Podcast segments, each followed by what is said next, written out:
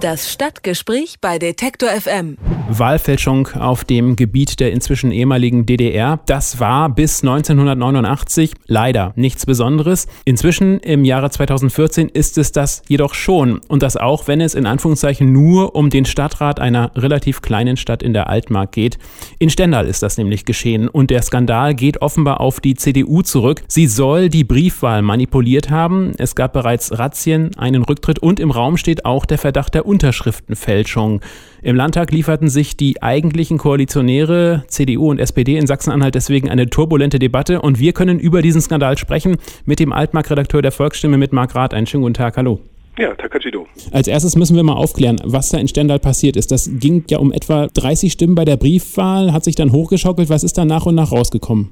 Also das Spannende war erstmal der Wahlabend. Da muss man, glaube ich, einsetzen, um die Dimension zu verstehen. Es war damals so, dass der äh, CDU-Kandidat Holger Gebhardt 11 Prozent aller Briefwahlstimmen bekommen hat. Das waren insgesamt 689 von insgesamt 6000. In den 37 Wahllokalen, in denen am gleichen Tag gewählt worden ist, wo 29.000 Stimmen äh, vergeben wurden, hat er ganze 137 bekommen. Das konnte eigentlich nicht sein. Und das konnte man im Abend irgendwo sehen, weil er lange Zeit gar nicht im Stadtrat saß und plötzlich dann, als die Briefwahl ausgezählt worden war, dann auch plötzlich auf Platz 3 landete. Und äh, so einen Wahlkampf kann man eigentlich nicht, nicht führen. Das war eigentlich für mich der Anlass, da zu recherchieren. Und im Rahmen dieser Recherche stellte sich heraus, dass in Stendal etwas passiert ist, was einmalig ist in ganz Sachsen-Anhalt. Man hat im Rathaus eine Regel nicht beachtet, die neu eingeführt worden ist für Kommunalwahlen, denn es dürfen Bevollmächtigte nicht mehr als vier Vollmachten einreichen. Hier war es der Fall, dass zwölf Bevollmächtigte insgesamt 189 Briefwahlunterlagen abgeholt haben. In einem Fall waren es über 30, also ein ganzer Klassensatz praktisch. Und damit äh, ist Ihnen die Sache dann aufgefallen und äh, letzten Endes führte das dann zu Razzien und zu einer Briefwahlwiederholung. Das reicht aber möglicherweise nicht aus, ne? Nein, es wurde auch äh, lange erstmal, ich sag mal, auf Zeit gespielt, weil diejenigen, die eigentlich wussten, dass das nicht ordentlich gelaufen war, sich sehr bedeckt gehalten haben. Da beginnt auch der eigentliche Skandal und der beginnt in der Stadtspitze von Stendal. Der Stadtwahlleiter hat das lange heruntergespielt. Erst als sich die ersten Menschen gemeldet haben und gesagt haben, wir wollten wählen gehen im Wahllokal, durften es aber nicht, weil angeblich schon Briefwahl gemacht worden ist. Da war auch absehbar, dass da eigentlich eine Fälschung vorliegen musste, weil stellen Sie sich mal vor, also mir würde glaube ich das ganze Gesicht runterfallen, wenn ich ins Wahllokal gehe und mir sagt jemand, Sie haben schon gewählt. Und diese Menschen haben dann auch äh, von der Polizei ihre Unterschriften gezeigt bekommen und da hat sich gezeigt, dass sie gefälscht worden sind und das hat sich dann allerdings hingezogen in einem Zeitraum bis in den November und just als auch eine Wiederholungswahl für die Briefwahl dann doch anberaumt worden war, ist auch diese Wiederholungswahl nicht mehr zu retten, weil sich auch die Fälschung vom Mai fortgesetzt hat und wir auch davon ausgehen, dass eben diese Wahl nicht anerkannt werden kann und die Parteien sind gerade dabei, einen neuen Wahltermin in diesem Fall für eine komplette Neuwahl des Stadtrates zu benennen und das wird wahrscheinlich der 31. Mai sein.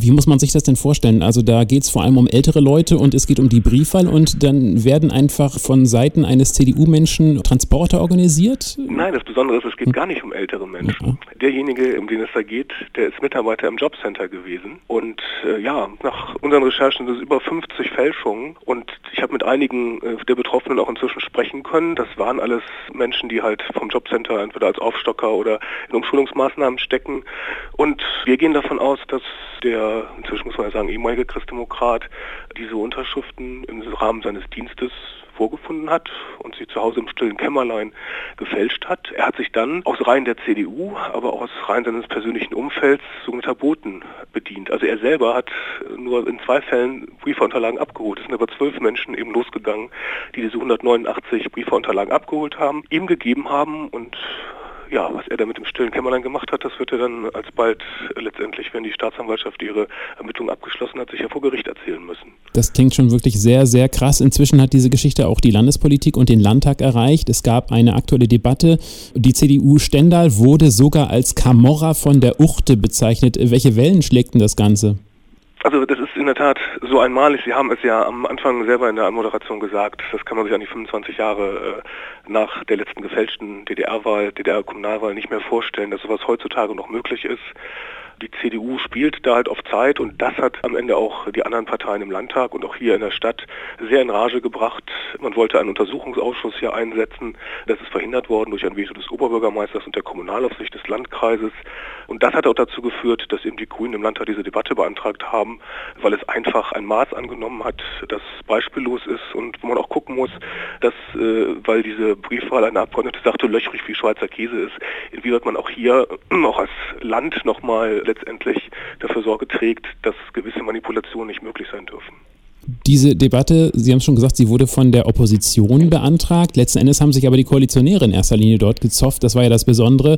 Die SPD ist ganz besonders auf die CDU losgegangen. Welche Motivation steckten dahinter? Geht es möglicherweise auch um die Paralleldebatte um Rot-Rot-Grün in Thüringen und was sich da für die Zukunft möglicherweise anbahnt? Also viele Beobachter haben hinterher festgestellt, das war eigentlich Rot-Rot-Grün aller Thüringen im Sachsen-Anhaltischen Landtag. Nun muss man sagen, beide Parteien, also CDU und SPD, sind in einer Koalition. Dass das keine Liebesheirat ist, merken wir hier zunehmend im Land. Und man guckt von Magdeburg auch sehr genau hin, was in Thüringen sich jetzt passieren wird. Und das kann man in gewisser Weise auch ein bisschen als Warmlaufen bezeichnen, was hier im Frühjahr 2016 gewählt wird. Sicherlich die Karten möglicherweise anders gemischt werden, als es jetzt gerade der Fall ist. Was bedeutet dieser Skandal für die CDU, die ja auf Zeit spielt? Äh, es gibt auch andere Geschichten von der CDU in Sachsen-Anhalt. Die CDU ist in den meisten Parlamenten, Kreisparlamenten, Stadtparlamenten die stärkste Kraft. Tut ihr das vielleicht nicht gut? Also man merkt, eine Partei, die eben jahrzehntelang an der Macht ist, und das ist wie das in Nordrhein-Westfalen die SPD oder in Berlin die SPD war, hier die CDU in Sachsen-Anhalt, äh, in vielen Bereichen seit über 20 Jahren. Diese Abnutzungserscheinungen, die werden eben deutlich. Der Fall Stender unterscheidet sich vielleicht insofern von anderen Fällen, Sie deuten das ja an wie Dessau, Fördermittelaffäre oder auch in Wolmerstedt, wo es um eine Sporthalle geht. Da sind direkt prominente Landespolitiker der CDU eingebunden und müssen sich da Vorwürfen erwehren. Das ist direkt in Stendal nicht und ich beobachte auch, dass zunehmend man, glaube ich, in Magdeburg Brandenburg seitens der Christdemokraten darauf achtet, dass da nicht ein weiterer Fall anbrennt. Und man will hier lieber klare Verhältnisse und das kann dazu führen, dass zum Beispiel der Kreisvorsitzende der CDU vielleicht auch bald seinen Hut nehmen muss, denn der war einer der zwölf Bevollmächtigten und hat das bis Anfang November verschwiegen.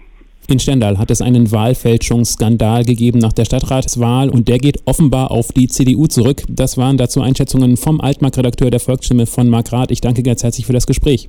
Ja, ich danke auch. Schönen Tag noch. Das Stadtgespräch bei Detektor FM.